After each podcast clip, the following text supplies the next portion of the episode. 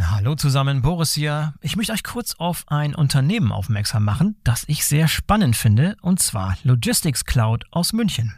Spannend deshalb, weil Logistics Cloud ein neutrales Datennetzwerk für den Datenaustausch betreibt, das bereits 90 Prozent der weltweit tätigen Logistikunternehmen abdeckt. Und Leute, die die Logistics Cloud verwenden, sagen, man hat sofort das Gefühl, so sieht die transparente Supply Chain der Zukunft aus. Das ist natürlich eine gewagte Aussage, macht aber Sinn, wenn man sich anschaut, wie das Ganze tatsächlich funktioniert. Vereinfacht ausgedrückt kann man sich das so vorstellen, dass beliebig viele Shipper an das System von Logistics Cloud angebunden werden können, um Transportaufträge und Statusmeldungen an ebenso viele verbundene Logistikdienstleister zu übermitteln oder von diesen zu empfangen. Das hat zum Ziel, eine komplette Transparenz der Sendungsströme zu erreichen, wobei jede Sendung von mehreren Versendern zu mehreren Logistikdienstleistern verfolgt werden kann. Außerdem werden beliebig viele IoT-Provider an die Logistics Cloud angeschlossen, um Sendungsdaten mit IoT-Daten anzureichern und diese Rückmeldungen an die IT-Systeme der Kunden weiterzuleiten. Das neutrale Datenaustauschnetz der Logistics Cloud ist modular aufgebaut und somit maximal flexibel. Die Plug-and-Play-Lösungen lassen sich mit universeller Anbindung sowohl in bestehenden Lösungen als auch in neuen Anwendungen einfach einsetzen.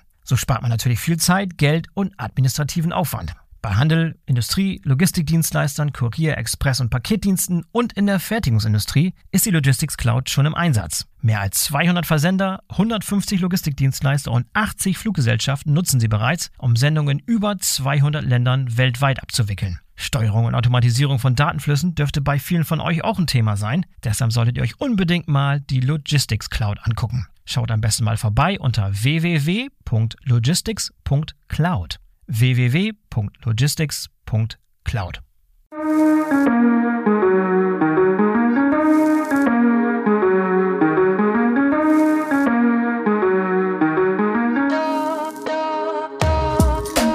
Hallo und herzlich willkommen zum BVL Podcast. Ich bin euer Host Boris Felgendreher und heute beschäftigen wir uns mit der Frage, ob die in der Logistik dringend notwendige Elektromobilitätswende gerade in Stocken gerät. Viele Unternehmen der Branche sind derzeit etwas verunsichert, denn es mehren sich die Anzeichen, dass der Übergang zu alternativen Antrieben doch länger dauern könnte, als er noch vor einigen wenigen Jahren prognostiziert wurde.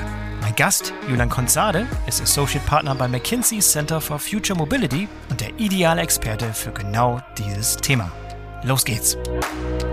Hallo Julian, herzlich willkommen zum BVL-Podcast. Schön, dass du dabei bist. Hallo, danke für die Einladung. Ich freue mich sehr, hier heute dabei zu sein. Ja, ich bin sehr gespannt aufs Gespräch. Julian, erzähl mal ganz kurz den Zuhörern, was du bei McKinsey treibst. Ja, sehr gerne. Ich bin jetzt bald seit zehn Jahren bei McKinsey, ähm, hier Associate Partner im Münchner Büro und habe mich eigentlich exklusiv mit Elektromobilität beschäftigt. Das ging mhm. mit Batteriepreismodellen vor 19 Jahren los, wo wir noch bei 700, 800 Dollar standen.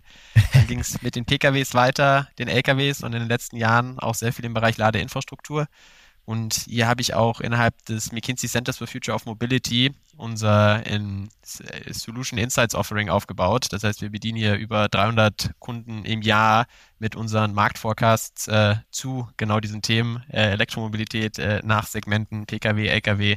Ähm, auch die Wasserstofffrage wird dann natürlich auch äh, oft ins, äh, ja. in, ins Wasser geworfen ähm, und auch im Bereich Ladeinfrastruktur. Und genau, freue mich jetzt auch heute hier zu dem Thema, mich näher mit dir auszutauschen. Ja, mega spannend. Da sitzen wir an der Quelle, haben wir den richtigen Mann eingeladen, der, der sich genau mit den Themen auskennt, über die wir heute sprechen wollen. Wir wollen natürlich den Fokus richten auf die elektrische Transformation des Straßengüterverkehrs. Das ist so das Hauptanliegen, das Hauptthema, was unsere Zuhörenden hier beschäftigt.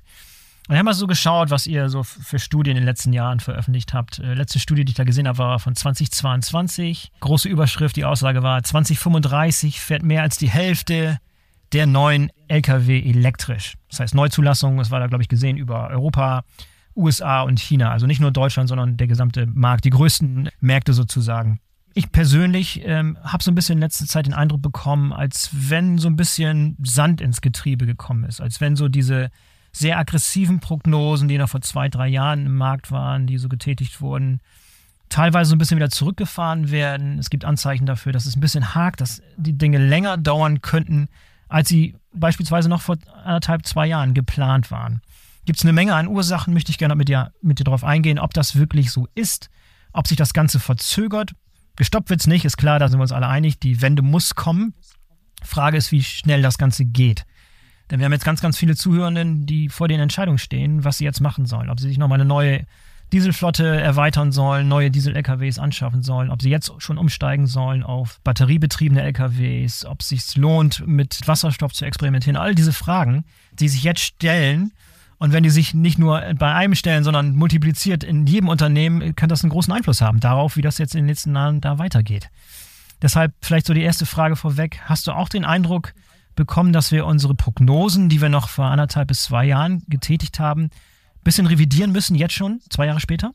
Ich kann ja vielleicht mal mit PKWs kurz anfangen, weil das glaube ich auch ein Thema, wo wir sehen ja schon auch viele Elektroautos, die hier auf der Straße rumfahren und ja. da ist ja auch sehr viel in den Medien die letzten Monate diskutiert worden. Mhm. Ich glaube, die erste Nachricht ist, letztes Jahr war ein gutes Jahr. Es wurden mehr Elektroautos verkauft äh, als im Jahr davor, absolut und auch relativ gesehen, auch über alle Märkte hinweg, in USA, in China und in Europa. Wenn man sich überlegt, was hat sich geändert in unseren Perspektiven, würde ich sagen, wir sind wahrscheinlich wieder da, wo wir 2022 waren. Ähm, das heißt, das, das große Momentum, das jetzt in 23 am Anfang war, hat sich jetzt am Ende vielleicht etwas nach unten gezogen. Und ich glaube, die, die Gründe sind auch vielen klar. Also wenn man an die Kundenperspektive denkt, die, die wirtschaftliche Krise, höhere Zinsen führen einfach dazu, dass die Kaufbereitschaft der Kunden etwas äh, geringer ist. Äh, die OEMs sind vielleicht auch etwas ähm, zurückhaltender, was jetzt Investitionen angeht, äh, mit, äh, sage ich mal, etwas längeren Payback-Zeiträumen. Und wir haben natürlich auch auf der politischen Seite einfach mehr Unsicherheit, als wir äh, letztes ja. Jahr hatten, wenn man in den USA an die Neuwahlen denkt. Und auch äh, in, in, Europa werden ab und werden wieder mehr Sachen in Frage gestellt, die vor ein, zwei Jahren sicher als 100 Prozent äh, angesehen wurden. Ja. Ja, ja, ja, das, ähm, das merkt man. Ne? Die Unsicherheit, ich glaube, das ist ein wichtiges Stichwort, das hatte ich ja eben auch schon erwähnt. Diese Unsicherheit, die macht sich gerade breit ne? in Bezug auf die politischen Rahmenbedingungen. Das ist ja eine Situation, wo die Politik mit der Wirtschaft ganz eng zusammenarbeiten muss. Wenn es um die Ladeinfrastruktur geht, wenn es um Förderung gehen muss und all die ganzen Rahmenbedingungen, Förderung von Technologien beispielsweise, und da machen sich gerade viele Leute Gedanken, nicht nur in Europa und Deutschland, auch in den USA. Selbst äh, Biden hat, glaube ich, die Förderung für Elektrofahrzeuge schon zurückgefahren. Was passiert, wenn Trump an die, an die Macht kommen sollte, wenn man sich nicht vorstellen. Also da, da kann doch mal ein Fullstop wahrscheinlich geben. Ja, ist eine Menge los, ne? Genau, und das ist wahrscheinlich auch also äh, das erste Mal in den letzten drei, vier Jahren, wo die Elektrowelle wirklich besonders im Pkw-Bereich äh, sehr, sehr schnell gewachsen ist, dass es jetzt einfach genau ein paar Hürden gibt. Ich glaube, es wir sehen ja auch äh, Lösungen für die verschiedenen Punkte. Also ich glaube, Subvention ist auch ein, was jetzt was in Deutschland natürlich alle direkt äh, mitbekommen haben, da die Einstellung von Fördertöpfen. Bei PKWs, ja. äh, bei LKWs genauso. Da gab es ja quasi die Regel, dass 80 Prozent des Preisdeltas zwischen einem Elektro- und einem Diesel-LKW abgedeckt wird. Das steht jetzt auch wieder zur Diskussion, ob es das noch gibt. Mhm. Ähm, ja. Und äh, wahrscheinlich eher nicht. Und genau diese Punkte verunsichern natürlich auch die Kunden, die dann in ihren Kostenbetrachtungen genau sich überlegen müssen, lohnt es sich für mich jetzt elektrisch zu gehen und was ist der Mehraufwand, der damit einhergeht. Und ich glaube, das ist auch immer der große Unterschied aus der Kundenperspektive zwischen den Pkw- und Lkw-Käufern. Der, der Pkw-Käufer, der schaut sich den Fahrzeugpreis an. Am Schluss ist das mhm. dann eine, eine Bauch- und äh, Budgetentscheidung, ob man das Auto will oder nicht es gibt ganz wenige Privat-Pkw-Kunden, äh, die wirklich anfangen auszurechnen, wie viel zahle ich denn jetzt pro Kilometer für Strom und wie viel spare ich dann über zwei, drei Jahre ein, wenn ich ein Elektroauto habe anstelle eines Benziners oder eines Diesels. Und das ist natürlich das A und O der Flotten, ähm, hier mhm. Total Cost of Ownership Betrachtungen zu machen, sich zu überlegen, was bedeutet das denn am Schluss kostentechnisch? Was bedeutet das auch vielleicht auf der operativen Seite? Welche Routen kann ich nicht mehr abdecken oder muss ich jetzt anders abdecken, wenn ich eben nicht mehr mein Diesel-LKW habe. Ja, letzter Kommentar vielleicht zu dem Thema PKWs. Ein weiterer Geschäftsbereich, eine weitere Branche, die sich schon sehr, sehr genau diese Rechnung anguckt, äh, sind die Mietwagen. Und da war ja auch diese, kürzlich diese Ankündigung, dass ein ich weiß gar nicht, wer war Six, glaube ich, ein großer Mietwagenbetreiber. Viele sind da. Die alle plötzlich ihre gesamten äh, E-Autos aussortieren, weil der Wiederverkaufswert äh, nicht da ist, wo er sein sollte, wo das Geschäftsmodell dann mit Elektroautos gar nicht mehr funktioniert. Ne? Auch so ein überraschender. Genau, also das war wahrscheinlich auch so eine der äh, marktdynamischen Überraschungen in, in 2023, dass Tesla durch Preisreduktion, extreme Preisreduktion, also zum Teil 20 Prozent ja. Äh, mit den, den Preisen nach unten gegangen ist. Und davor waren Teslas sehr preisstabil. Also ein, ein, mhm. Tesla war eigentlich vom Restwert da, wo ein Benziner war, zum Teil sogar besser, äh, weil es einfach mhm. nicht viele gebrauchte Teslas gab. Und jetzt natürlich, wenn man äh, wie gewisse Mietwagenflotten tausende Teslas hat und auf einmal der Hersteller entscheidet, ich gehe 20 Prozent mit dem Preis runter, äh, muss ich das natürlich auch in meiner Bilanz korrigieren, ähm, weil das direkt auf die Restwerte abfärbt. Ähm, Tesla Model Y ist das meistverkaufte Auto der Welt letztes Jahr. Mhm. Also da fahren, ich glaube, es wurden letztes Jahr 1,2 Millionen verkauft. Also da fahren sehr, sehr viele rum und damit hat dieses Auto halt wirklich einen, eine Preistreiberdynamik und kann natürlich, wenn da die Preise fallen, extreme Auswirkungen auf den Gesamtmarkt haben. Und das fällt natürlich jetzt auch nochmal wieder den äh, Pkw-Flottenbesitzern nochmal stärker ins Gewicht, äh, die das sofort korrigieren müssen, während der Privatkunde das natürlich dann ein, zwei Jahre später beim Restverkauf äh, merkt oder natürlich durch die höhere Leasingrate, weil die natürlich auch hier direkt mhm. durch höhere Wertverluste nach oben geht. Okay, also dann genug zum Thema PKWs. Lass uns anfangen, Thema LKWs. Ja. Welche grundlegenden Neuausrichtungen in Bezug auf eure Prognosen hat es da in den letzten anderthalb Jahren gegeben, seit diese große Studie herauskam? Also was hat sich groß geändert? Ich glaube, was wir gesehen haben, ist, dass hier die Regulierung deutlich konkreter geworden ist. Also mhm. vor 2022 hatte die EU noch nicht das Fit for 55 Package äh, mit der spezifischen Regulierung für LKWs verabschiedet. Wir haben jetzt Transparenz, dass die EU 15 Prozent 2025 und 45 Prozent 2030 an Flotten CO2-Einsparungen fördert. Und das ist generell wie auch bei Pkw immer der wichtigste Treiber, um eigentlich die Elektrifizierung zu starten. Das ist, und dann nochmal äh, ganz kurz, auch da gab es eine Meinungsverschiedenheit, auch da gab es eine gewisse Unsicherheit. Genau, also die gab ja. es, äh, die ist jetzt schon zurückgegangen. Und das gibt natürlich dann der Industrie, ähm, besonders auch in Europa, wo hier klare Strafzahlungen verbunden sind mit dem Nichterreichen von den Zielen, sehr klare Motivation, jetzt hier ein Produktoffering auf die Beine zu stellen und dieses Produktoffering äh, dann auch an die Kunden zu verkaufen. Wir haben außerdem gesehen, was sich verändert hat, ist, dass die Brennstoffzelle, die früher eher 26, 27 schon auf den Markt kommen sollte, serienreif, eher vielleicht nochmal ein, zwei Jahre nach hinten geschoben wurde, dadurch, dass die Batterietechnologie sich bei den PKWs natürlich äh, gezeigt hat und auch schon bewiesen hat ähm, und wir auch auf den E-LKWs einige Produkte auf dem Markt heute schon sehen.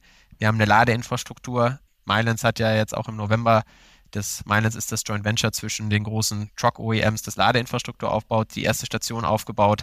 Das heißt, wir sehen hier, dass die E-LKWs auch schneller auf den Markt kommen und auch die Infrastruktur mitgebaut wird. Bei den Wasserstofffahrzeugen sehen wir hier, dass es vielleicht noch ein Jahr mehr braucht, als wir vor zwei Jahren gedacht haben. Also das würde ich jetzt sagen, sind so die Kernänderungen, die wir sehen ähm, gegenüber, wo wir vor zwei Jahren stehen. Das war jetzt auf Europa fokussiert. China elektrifiziert sehr fleißig. Also da fahren auch, ich glaube, über 80 Prozent aller Elektro-LKWs, die gerade verkauft werden, äh, werden in China verkauft. Und USA ist hier wieder etwas hinterher. Da werden wir mal schauen, wie sich die Dynamik in den verschiedenen Märkten entwickeln wird. Also sagst du, die europäischen Hersteller, sei es ein Daimler Truck, sei es ein Scania, ein MAN, die sind jetzt in den Startlöchern, die sind on track sozusagen, kommen mit ihren Modellen. Dieser e-Actros 600 beispielsweise wurde letztes Jahr vorgestellt. Das ist ein beeindruckendes Modell. Wie sieht es eigentlich in China aus? Ich, ich höre so wenig über chinesische E-LKWs. Ist das ein Thema? Sind die da auch genauso weit wie bei den PKWs? Also in China haben wir ja bei den PKWs, glaube ich, 28 Prozent aller Neuwagenverkäufe letztes Jahr in China waren elektrisch. Also da stehen wir mhm. bei den Trucks noch nicht, aber wir sind da schon in den einstelligen Prozenten. Was, was wir in China auch sehen, was ganz interessant ist, dass die Battery Swapping Technologie, also das Austauschen von Batteriemodulen, relativ populär ist und auch von vielen lokalen chinesischen Lkw-Herstellern angeboten wird, was natürlich auch den Painpoint um lange Wartezeiten an den Ladesäulen löst mhm. und den weiteren Vorteil hat, und das ist, äh, wir haben ja bei PKWs auch schon angesprochen, Restwerte und, und sehr viel bei dem LKW ist natürlich in der Batterie. Wenn wir hier den E-Actros anschauen mit 500, 600 Kilowattstunden, ähm, bei einem Batteriepreis, nehmen wir jetzt mal 150 Dollar an, dann sind da natürlich schon sehr viel Kosten in dieser Batterie gebunden. Und die große Frage ist, wie viel ist diese Batterie noch wert in vier, fünf Jahren? Und auch hier wieder, wie wird das finanziert? Ähm, wie wirken sich hier die höheren Finanzierungskosten aus? Und das ist wirklich auch ein großes Problem bei der Elektrifizierung von LKWs, dass einfach das CAPEX, die Investition am Anfang gegenüber einem Dieseltruck heute bis zu zweimal höher ist als was der Diesel kostet. Und das ist natürlich, wenn wir dann wieder an Total Cost of Ownership denken, auch ein sehr, sehr großer Unterschied. Aber nochmal ganz spezifisch zu dem Thema elektrische LKWs aus China. Gibt es nennenswerte chinesische Hersteller von Elektro-LKWs, ähnlich wie es sie in, in Europa gibt? Es gibt die auf jeden Fall und ähnlich wie bei Pkw ist der chinesische Markt in der Hinsicht etwas geschlossen, dass es eigene Firmen sind, eigene Hersteller sind, die in China auf dem Markt aktiv sind. Wir sehen da bis heute sehr, sehr wenig Aktivität in Europa. Anders als bei den PKWs, wo natürlich jetzt BYD und viele chinesische OEMs auch nach Europa kommen. Genauso haben es auch die europäischen Lkw-Hersteller nicht ganz einfach in, in, China, weil sie einfach in einer anderen Preisdimension spielen. Ähm, mhm. Und deshalb ist der Markt heute gesehen eher ein, ein lokaler Markt mit lokalen Spielern. Aber die großen europäischen Truck-OEMs haben natürlich auch ihre Joint Venture-Partner in China, mit denen sie dann LKWs produzieren für den chinesischen Markt. Ja, du hast eben schon erwähnt. Viele sagen jetzt voraus, dass jetzt in den kommenden Jahren so diese riesengroße Schwemme von chinesischen Elektro-PKWs nach Europa schwappen könnte und den europäischen OEMs den Markt hier streitig macht oder kaputt macht, wie man es wie auch formulieren will. Ist das irgendwann abzusehen, dass das auch mit Elektro-LKWs passiert oder ist die Entwicklung von diesen elektrischen LKW-Herstellern in China noch nicht so weit, dass sowas bevorstehen könnte? So ist auch immer vor allem eine Vor- und Nachteil. Preiswerte Fahrzeuge sind erstmal was Gutes. Ne? Wenn ihr preiswerte Elektrofahrzeuge genau. auf den Markt kommen, ist erstmal was Gutes, wenn man nicht alles schlecht reden. So genauso gut wäre es, wenn es preiswerte, qualitativ hochwertige Elektro-LKWs in großen Mengen hier zur Verfügung stehen würden, ob sie nun aus Europa kommen oder aus China. Deshalb die Frage. Nee, genau. Ähm, also bei den PKWs sehen wir, dass die Chinesen jetzt auch nicht unbedingt mit den günstigsten Autos ins, ins Rennen kommen. Also auch viele der Elektroautos, die die Chinesen hier nach Europa bringen, die kosten in Europa das Doppelte, wie sie in China kosten und sind auch eher die Mittelklasse, jetzt nicht die mhm. Premiumklasse oder zum Teil auch die Premiumklasse. Da müsste man dann schauen. Also auf der Kundenseite ist natürlich der europäische Truck, ähm, was jetzt Qualität angeht, aktuell ähm, und auch Kundenerwartungen höher als was die chinesischen OEMs anbieten können. In der Hinsicht ist dann natürlich die Frage, wie schnell kommen die Chinesen hier nach Europa mit attraktiven Modellen. Sie haben attraktive Modelle. Was man natürlich schon auch sieht, ist, dass natürlich sehr viel, also wir haben die Batterien angesprochen, der große Preistreiber, der kommt auch heute schon aus China und äh, selbst in den LKWs der großen europäischen OEMs sind heute ähm, großteils chinesische Batterien verbaut.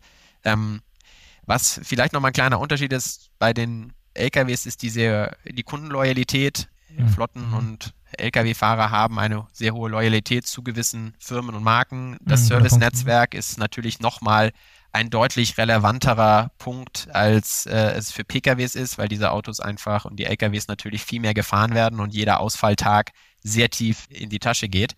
Und da sind natürlich die europäischen Spieler deutlich besser aufgestellt, weil sie die Vertriebsstrukturen und die Servicestrukturen haben. Mhm, mhm. und es ist eine, eine interessante Frage, ähm, ob, ob die Chinesen da nach Europa kommen und äh, ob das wirklich auch funktioniert, in diesen in den Lkw-Bereich zu gehen, der eben doch anders ist als, als bei den PKWs. Okay, du hast eben erwähnt, äh, Markentreue ist sehr, sehr wichtig im, im Bereich Nutzfahrzeuge und besonders natürlich Gesamtbetriebskosten, gerade wenn es um Elektrofahrzeuge geht. Und da hat eure Studie, die ihr 2022 veröffentlicht habt, äh, die hat vorhergesagt, dass 2030 batterieelektrische und brennstoffzellenbetriebene LKWs in fast allen Segmenten kostengünstiger sind als dieselbetriebene Trucks. Würdest du das heute noch so stehen lassen? Kann man das noch jetzt so vorhersagen, dass wir in sechs Jahren schon, dass dort die ähm, Zero-Emission-Vehicles bei den Gesamtbetriebskosten besser dastehen? Ich glaube, wahrscheinlich haben auch äh, viele hier im Podcast schon mal Total Cost of Ownership äh, gerechnet. Ähm, da kann man dann in einer Annahme äh, etwas variieren und dann verschiebt sich das sehr schnell um ein oder zwei Jahre. Also deshalb, wir sprechen hier eher so von Zeiträumen als äh, spezifischen Jahren. Was wir natürlich jetzt schon in den letzten zwei Jahren gemerkt haben, ist, dass die Energiepreise nach oben gegangen sind. Und der Kernkostentreiber und der Kernkostenvorteil von einem Elektro- oder Wasserstofftruck äh, ist natürlich am Schluss auch die geringeren Kosten für Energie. Wenn der Strompreis jetzt höher bleibt, höher ist, dann wird sich automatisch der Total Cost of Ownership Paritätspunkt nach hinten schieben. Das ist schon was etwas, was wir gesehen haben, dass die langfristigen Strompreise im Vergleich zu vor zwei Jahren etwas höher erwartet werden. Dasselbe gilt auch für Wasserstoffpreise, dass sie vielleicht doch nicht so schnell nach unten gehen, wie, wie erhofft. Und das führt natürlich dann sofort zu einer Verschiebung von dem Paritätszeitpunkt.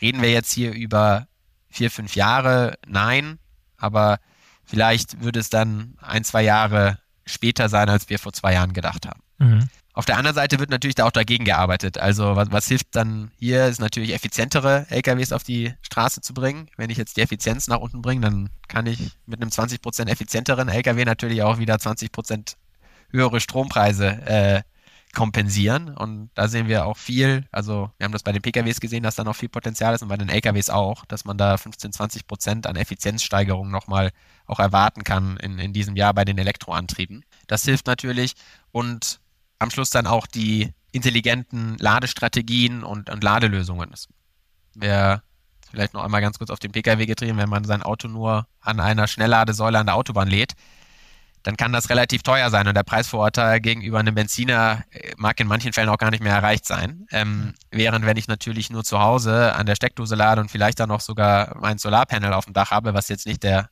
großflächige Use Case ist, dann kann ich natürlich hier deutlich schneller wieder Kostenparität erreichen. Und das genau selbe gilt natürlich auch bei den LKWs und da nochmal umso mehr, weil die Energiekosten einfach einen viel größeren Anteil an den Gesamtkosten des Fahrzeuges halten.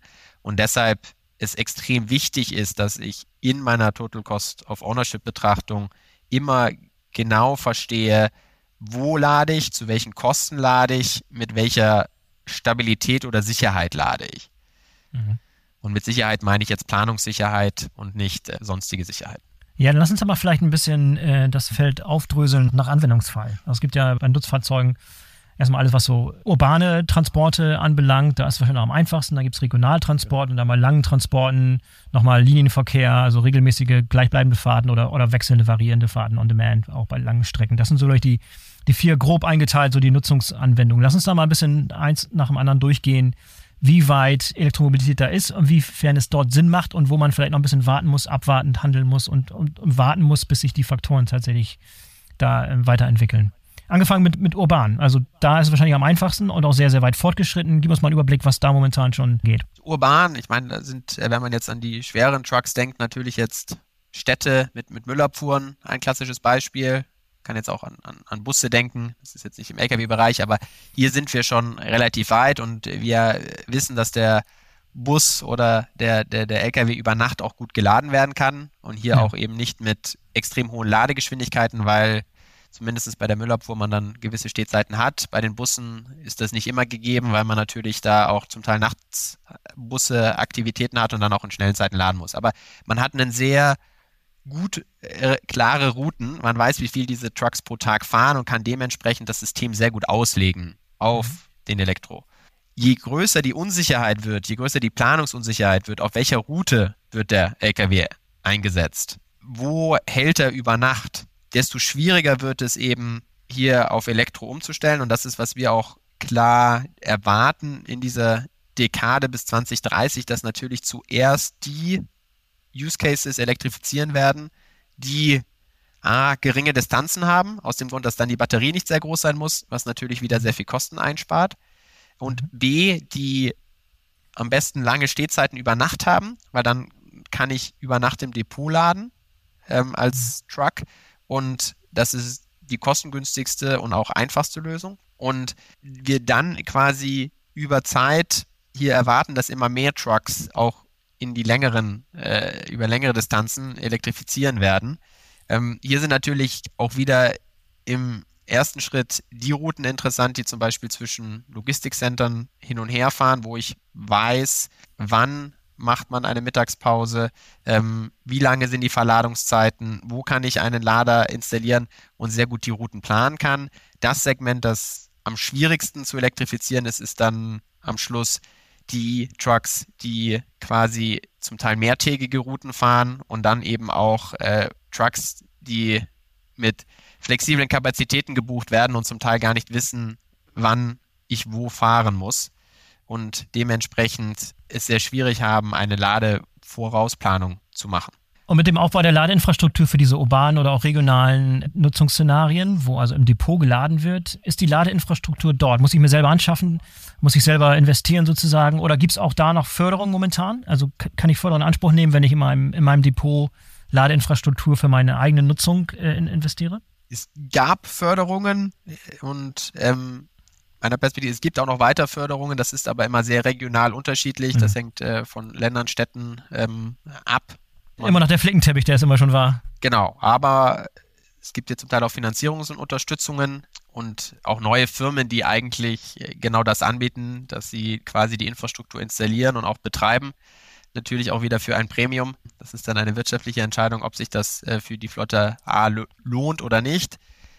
Was natürlich eine Herausforderung ist, ist der Netzanschluss. Das ist vielleicht noch nicht heute das ganz große Problem, weil aktuelle Flotten eher klein sind, aber wenn in zwei, drei Jahren dann mehrere, sagen wir mal, 20 LKWs in einem Logistikzentrum sind, die dann irgendwie in der Mittagspause in einer Stunde geladen werden wollen und man dann auf einmal mit 500 Kilowatt laden will und dann 10 Megawatt ziehen muss, dann äh, wird es natürlich auch auf der Netzseite nicht ganz klar, ob äh, das Netz das hergibt, genau dort, wo das Logistikzentrum heute positioniert ist. Und hier, und genau dasselbe sehen wir auch bei den Pkw-Ladeinfrastrukturausbau, es ist immer, es dauert sehr lange, die Ladeinfrastruktur aufzubauen, weil man im ersten Schritt den Netzanschluss äh, überprüfen muss. Da muss man eine Erweiterung des Netzanschlusses beantragen.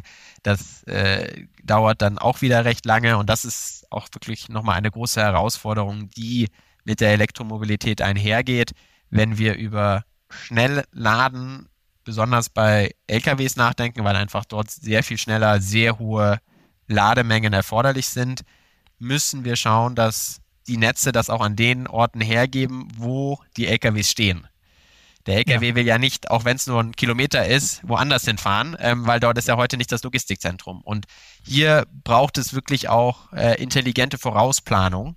Es ist nicht unmöglich, und das sehen wir auch bei den PKWs. Man kann diese Sachen beantragen, man kann Transformatoren aufbauen, aber das dauert alles sehr, sehr lange. Und mhm. es ist dann eben nicht möglich zu sagen, ich kaufe mir jetzt 100 E-LKWs und ich baue mir in den nächsten sechs Monaten mein Depotlader auf, weil hier einfach auf der Netzseite, auf der äh, äh, Prüfungszeiten einfach diese Zeitleisten nicht erreicht werden können. Und hier müssen die Flotten wirklich sehr strategisch nachdenken, was ist möglich ähm, und wie fange ich vielleicht hier schon an vorauszuplanen um dann eben in 2028, 2030 auch bereit zu sein, wenn es nochmal zu einer deutlichen Verschärfung der Ziele kommt. Ja. Wie kann man das Ganze beschleunigen? Das, was du gerade sagst, höre ich immer wieder von Leuten, die beschreiben, ja, wir, wir, eigentlich, wir haben uns die Ziele gesetzt, wir haben die auch kommuniziert und wir werden auch so weit, wir haben das Geld auch zur Verfügung, aber es dauert ewig lange. Es sind so viele Parteien daran beteiligt bei diesen Genehmigungsverfahren, es dauert teilweise so lange, die Bearbeitung dauert zu lange, zu kompliziert, die Regeln, das Regelwerk macht teilweise aus praktischer Sicht nicht genug Sinn. Was können wir machen, um das Ganze zu beschleunigen? Und was wird gemacht? Also eine gute Frage. Ähm, was aktuell gemacht wird, ist, es werden sehr, sehr viele Anträge gestellt und es wird gehofft, dass die Anträge bearbeitet werden äh, und okay. umgesetzt werden. Also, mhm. ob das jetzt die richtige Strategie ist, stelle ich mal dahin.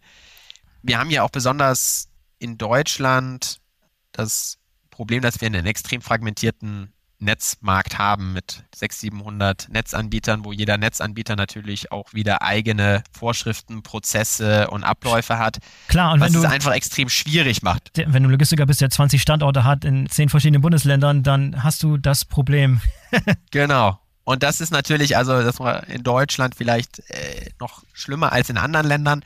Ähm, aber hier sind einfach sehr viele verschiedene Parteien mit involviert. Und natürlich die großen, ähm, das Mittelspannungsnetz, der Netzausbau wird natürlich auch durch die Industrie getrieben, durch regenerative Energien getrieben. Diese Unternehmen, die, die, die kennen das gar nicht, dass jetzt so viele Flottendepots und äh, Ladeparks auf einmal benötigt werden, die dann natürlich neue Netzanschlüsse brauchen. Und dasselbe sehen wir auch dann, wenn man Transformatoren installieren muss äh, in Depots, dann sind diese Transformatoren sehr spezifisch. Äh, und haben auch wieder sehr lange Lieferzeiten. Also da sind wirklich viele mhm.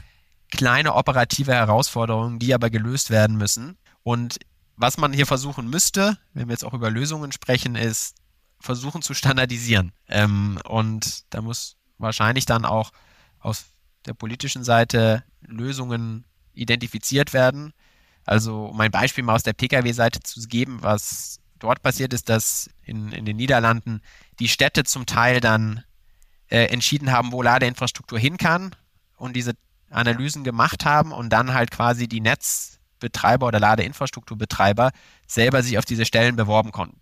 aber dann wurde, war quasi schon gegeben, dass der Netzanschluss eine gewisse Infrastruktur hergibt und dass der quasi der Genehmigungsprozess schon durchlaufen ist. So, und das ist jetzt ein, ein Weg, der funktioniert hat. Ähm, Gut, aber bei Pkw kannst du das vielleicht machen, da hat, hat die Stadt vielleicht noch ein Verständnis davon, wie die Pkw-Verkehre fließen müssten oder sollten. Bei logistischen und Transporten, da das der Stadt zu überlassen, wo diese Ladeinfrastruktur hin müsste, nicht wirklich praktikabel, oder? Oder gibt es da auch eine Lösung?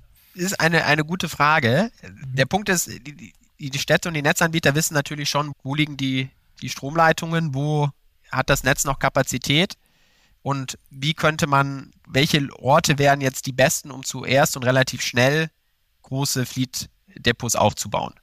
Mhm. Und wenn man das natürlich dann auch an die Flotten kommuniziert, dann wissen gewisse Flotten, dass sie besser positioniert sind und dass es vielleicht einfacher ist zu elektrifizieren ähm, als für andere, die vielleicht in einer Ausweise außerhalb liegen, wo vielleicht der Netzanschluss ähm, kein hoher Net Netzanschluss gegeben ist. Also hier einfach zu einer etwas bedarfsorientierteren Logik überzugehen, würde, glaube ich, auch helfen, aber natürlich nicht in dem Maße, wie es für die PKWs äh, möglich ist. Und das zeigt auch nochmal so ein bisschen die Herausforderungen, die wir da auf der Truck-Seite erwarten, auf der Lkw-Seite, dass es hier wirklich eigentlich fast individuelle Lösungen aktuell braucht, um größere Ladeinfrastruktur in den Depots aufzubauen. Mhm. Wir haben ja vorhin darüber gesprochen, dass diese, die Kooperation zwischen diesen Parteien so wichtig ist. Und deshalb ist es auch wichtig, dass diese Parteien, die involviert sind am Aufbau dieser Ladeinfrastruktur, auch miteinander kommunizieren.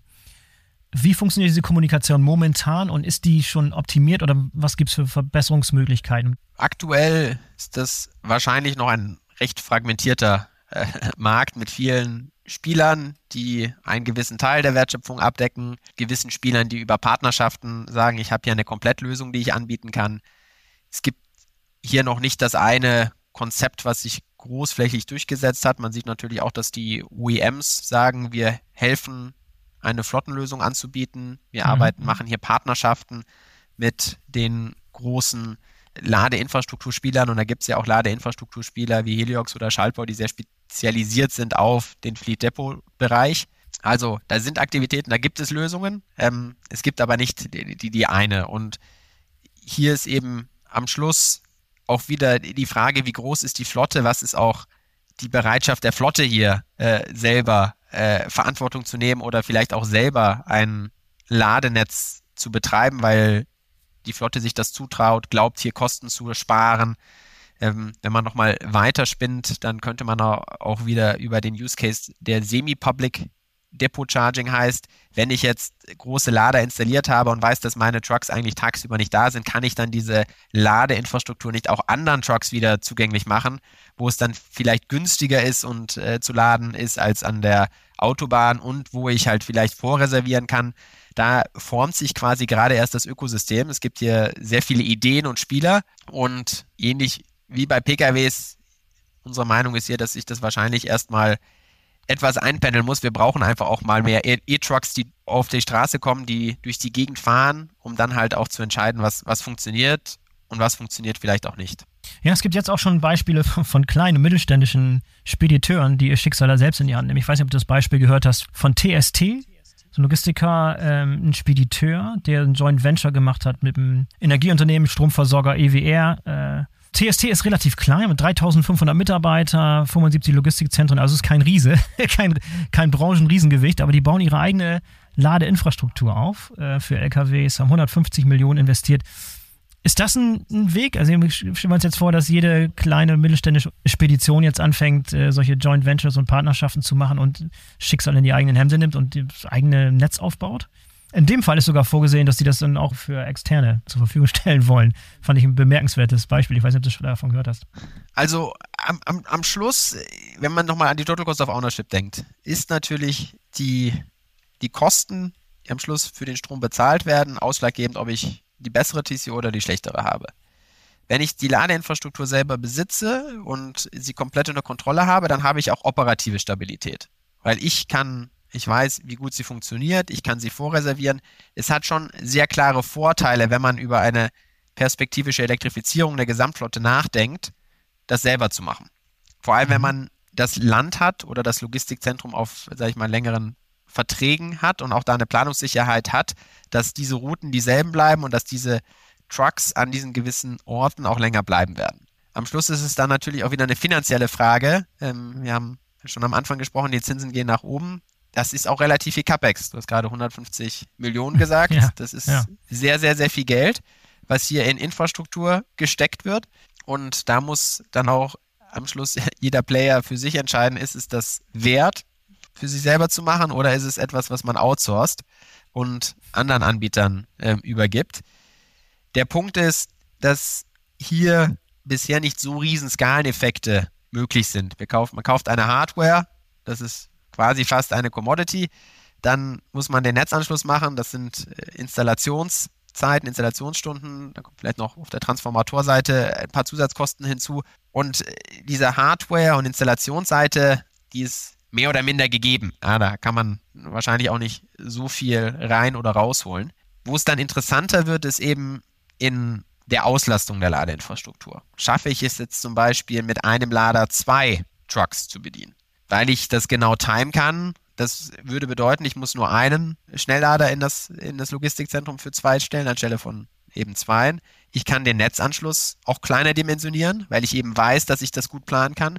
Und genau hier kommt dann eben schon eine Intelligenz ins Spiel. Und wieder hier am Schluss, wenn man über Flottenmanagement in der Zukunft nachdenkt, über Routenführung, eines der Kernpunkte, die man hier als Flottenbetreiber wirklich sehr gut unter Kontrolle haben muss und äh, wirklich äh, ins feinste Detail verstehen will, ist, was ist meine Ladeplanung, wo kann ich laden und zu welchen Kosten lade ich.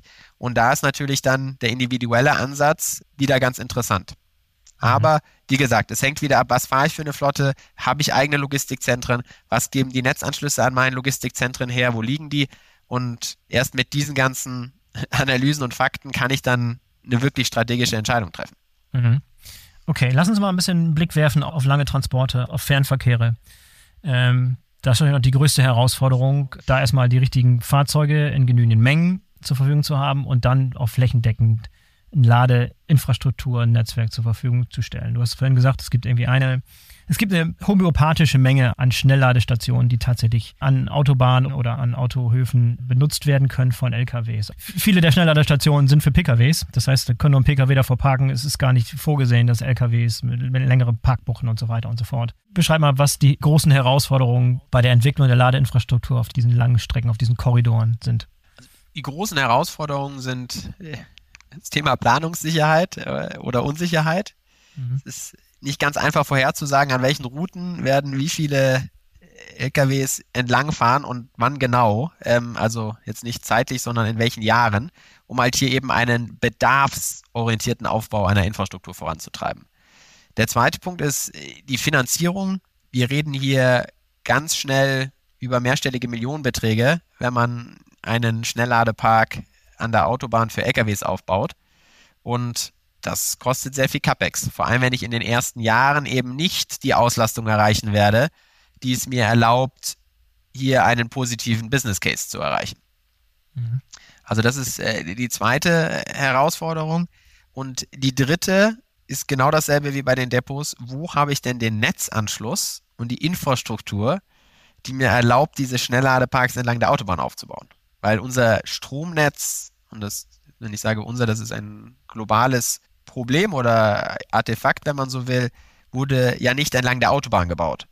Ja. Das Stromnetz ist in industriellen Bereichen, in Städten und nicht mhm. entlang der Autobahn äh, groß dimensioniert. Und hiermit ist es einfach sehr schwierig, dann Orte an der Autobahn zu finden, die den Netzanschluss bieten. Und wenn wir jetzt über Autobahn Truck Charging denken, dann glauben wir an die, den Megawatt Charger, die MCS-Technologie, die in 26, 27 erwartet wird, die dann eben auch gebraucht wird. Wenn wir jetzt nochmal den E-Arctrux äh, uns anschauen, 600 Kilowattstunden, Pause des Fahrers 45 Minuten. Wenn ich dann von 20 auf 80 Prozent laden will, was um halt die Batteriegesundheit äh, zu maximieren empfohlen wird, dann lade ich da um die 400 Kilowattstunden, die ich dann eben in 40 Minuten laden will, da brauche ich 600, 700 Kilowattstunden. Jetzt ja. hat man dann zusätzlich noch die Komplikation, dass die meisten Trucks ja zu ähnlichen Zeiten fahren und dann zu ähnlichen Zeiten Mittagspausen machen. Das heißt, ich brauche halt relativ viele Lader, die dann zeitgleich ausgelastet werden,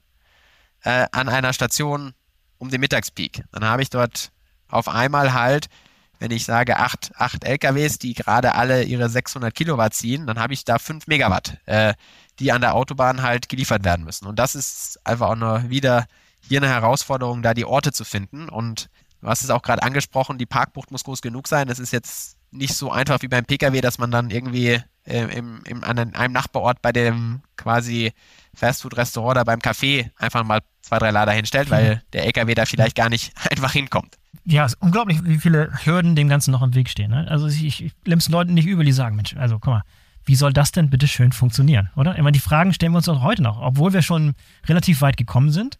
Wir sind auf der Reise nicht mehr ganz am Anfang, sondern wir sind schon weit gekommen.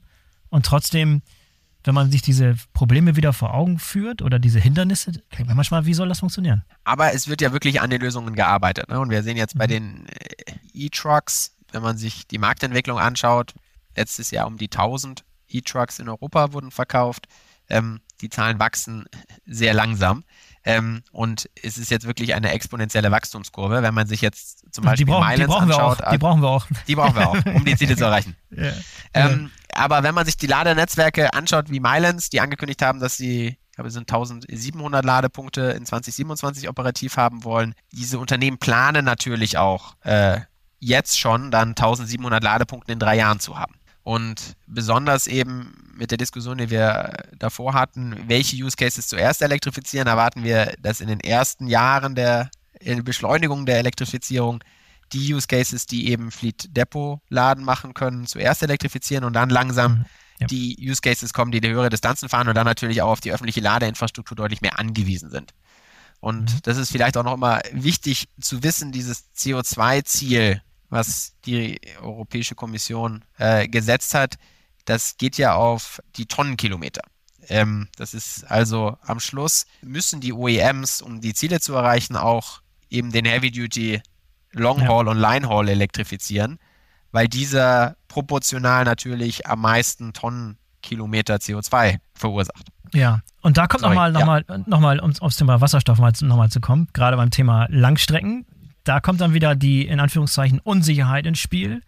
Auf welche Technologie soll ich denn jetzt konkret setzen? Soll ich auf Batterietechnik setzen? Langfristige Planung mit Batterietechnik im Lkw-Bereich machen oder ist Wasserstoff eine interessante Alternative. Und ich glaube, auch da gab es vor zwei Jahren nochmal wesentlich optimistischere Aussagen in Bezug auf was Wasserstoff in Zukunft leisten kann und wie schnell sich diese Technologie weiterentwickelt und wie lange sie noch äh, auf langer Strecke einer Batterietechnik voraus ist. Auch das muss man inzwischen relativieren, sodass man auch da eine gewisse neue Perspektive jetzt gerade hat und eine gewisse Unsicherheit in, in Bezug auf welche Technologien jetzt nur wirklich äh, investitionswürdig sind, oder? Genau, also äh, die europäische Truckindustrie glaubt noch an den Wasserstoff in, in gewissen Teilen. Ähm, und auch in unseren Augen hat der Wasserstoff eine langfristige Daseinsberechtigung. Da er einfach auch aus einer Energiegesamtperspektive einfach nochmal eine alternative Energieform äh, darstellt, auch den Punkt um Netzanschlüsse, die äh, bestätigt werden müssen, äh, umgeht, indem man einfach die Wasserstoffstation mit einem anderen LKW beliefert, der hoffentlich äh, kein Diesel-LKW ist. Ähm, und äh, hiermit dann natürlich eine intelligentere Infrastruktur aufbauen kann, spezifisch für die Langstrecken-Use Cases. Und bei den PKWs ist da jetzt nochmal bei Wasserstoff wahrscheinlich etwas mehr Unsicherheit als äh, vor zwei Jahren.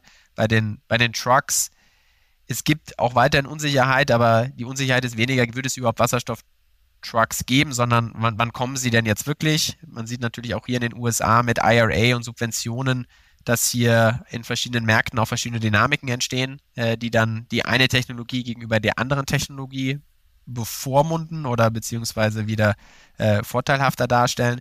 Was in den USA noch dazu kommt, ist, dass die durchschnittlichen Distanzen nochmal höher sind. Ähm, womit es natürlich dann noch schwieriger ist zu elektrifizieren, weil man wieder noch eine größere Batterie braucht. Also das sind so ein bisschen die Unsicherheiten.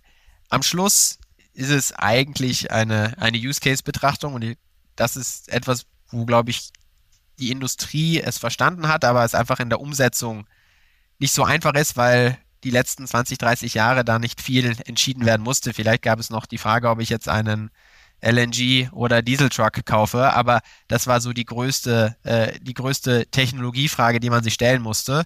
Und jetzt erfordert es eigentlich, dass man sich jeden Truck und jede Route anschaut, sich überlegt, wo stehen die über Nacht, wo können die laden oder braucht es hier, können sie eben nicht laden und dann macht es Sinn, auf den Wasserstoff zu warten. Ähm, oder investiere ich nochmal in Biogas für die nächsten Jahre um einfach auch mein Flottenziel der Dekarbonisierung zu erreichen, weil ich weiß, äh, das kann ich in gewissen Mengen auch schon heute äh, konsumieren. Da braucht es einfach einen neuen Ansatz, äh, über die Flotten zu, die Flotten zu analysieren, als es in der Vergangenheit gab. Mhm. Nochmal ein weiteres Thema, Thema E-Fuels. Inwieweit hat die Diskussion um diese E-Fuels-Thematik die Unsicherheit befeuert? Weil letztlich auch das, wenn ich nicht ganz genau weiß, dass es ein konkretes Verbrenner ausgibt, wenn ich nicht weiß, wie lange ich meine Verbrennerflotte mit E-Fuels betreiben kann, auch das kreiert wieder neue, neue Situationen. Ich muss das neu berechnen, wenn ich weiß, dass ich plötzlich meine Lkw-Flotte, äh, die jetzt mit Diesel tankt, später mit E-Fuels betanken kann, äh, wesentlich länger betreiben kann, als es ursprünglich geplant war. Inwieweit nützt diese Diskussion der ganzen, der ganzen Thematik? Also nützen tut sie eben gar nicht. Ich, äh, mhm. Es erhöht wieder die Komplexität und die Unsicherheit. Aber du weißt ja, wie es verkauft wird. Es wird verkauft als eine Technologieoffenheit. Wir müssen uns die, die Optionen offen auf, halten. Aber den Endkunden, den OEMs nicht die OEMs, das Problem ist ja, ja. der Dieseltruck, der verkauft wird, es ist nicht klar, welches Benzin fließt dort rein. Und der OEM hat jetzt ein Ziel bekommen, dass er einen gewissen Anteil an Zero-Emission-Powertrains verkaufen muss. Es gibt ja sogar noch den, den Wasserstoffverbrenner, der ab und zu wieder ins Rennen geworfen wird, mhm. als quasi ein einfacherer, umzusetzbare technische Lösung für Wasserstoff. Man braucht natürlich trotzdem die Infrastruktur die es für Wasserstoff heute auch noch nicht großflächig gibt, aber entwicklungstechnisch ist das etwas, was die Truck-OEMs relativ schnell äh, aus der Schublade zaubern können, weil es einfach auf der existierenden Verbrenner-Motorenentwicklung äh, basiert. Ich glaube, du hast den guten Punkt angesprochen, diese Unsicherheit ist einfach, äh, wo es den Leuten sehr schwierig fällt, einfach eine klare Entscheidung zu treffen. Und viele sagen, ich warte jetzt lieber noch mal ein, zwei Jahre und, und schau, was passiert und hier dann vielleicht selektiv mal Pilotprojekte einzugehen, zu versuchen, was funktioniert elektrisch. Es gab ja auch die erste Flotte jetzt in den USA, die auf elektrisch umgestiegen sind und gesagt haben, nee, wir wollen jetzt doch Wasserstoff, das funktioniert nicht. Ähm, und wir warten jetzt auf Wasserstoff, bis es kommt. Also hier zu experimentieren und eher sich früher zu überlegen, was kann ich denn selber in Infrastruktur in meinen Depots aufbauen, das wären in unseren Augen die klaren Schritte, die sich die verschiedenen Logistiker überlegen sollten ähm, und entscheiden sollten, was ist mein Dekarbonisierungsplan? Ähm, wie schnell kann ich denn auch noch wechseln von einem auf den anderen? Vielleicht macht es Sinn, in meinen Depots schon jetzt einen, einen Antrag auf einen größeren Netzanschluss zu beantragen, auch wenn ich erst in drei Jahren mir überlege, einen E-Truck zu holen, aber dann habe ich quasi in den drei Jahren den, den größeren Netzanschluss in meinem Depot liegen. Und hier eben sehr strategisch nach, oft, nach vorne schauend äh, zu diskutieren und sich dann auch nochmal zu überlegen, was sind denn jetzt die, wir sagen, die Signposts, wo soll ich, was, was, was muss ich mir quasi immer wieder anschauen, was dann mir vielleicht mehr Planungssicherheit für die eine oder die andere Entscheidung gibt. Und der dritte Punkt ist, die OEMs werden natürlich auch mit den Zielen aggressiver in den Verkauf von diesen E-Trucks gehen, weil sie natürlich Strafzahlungen bekommen, wenn sie ihre Ziele nicht erreichen.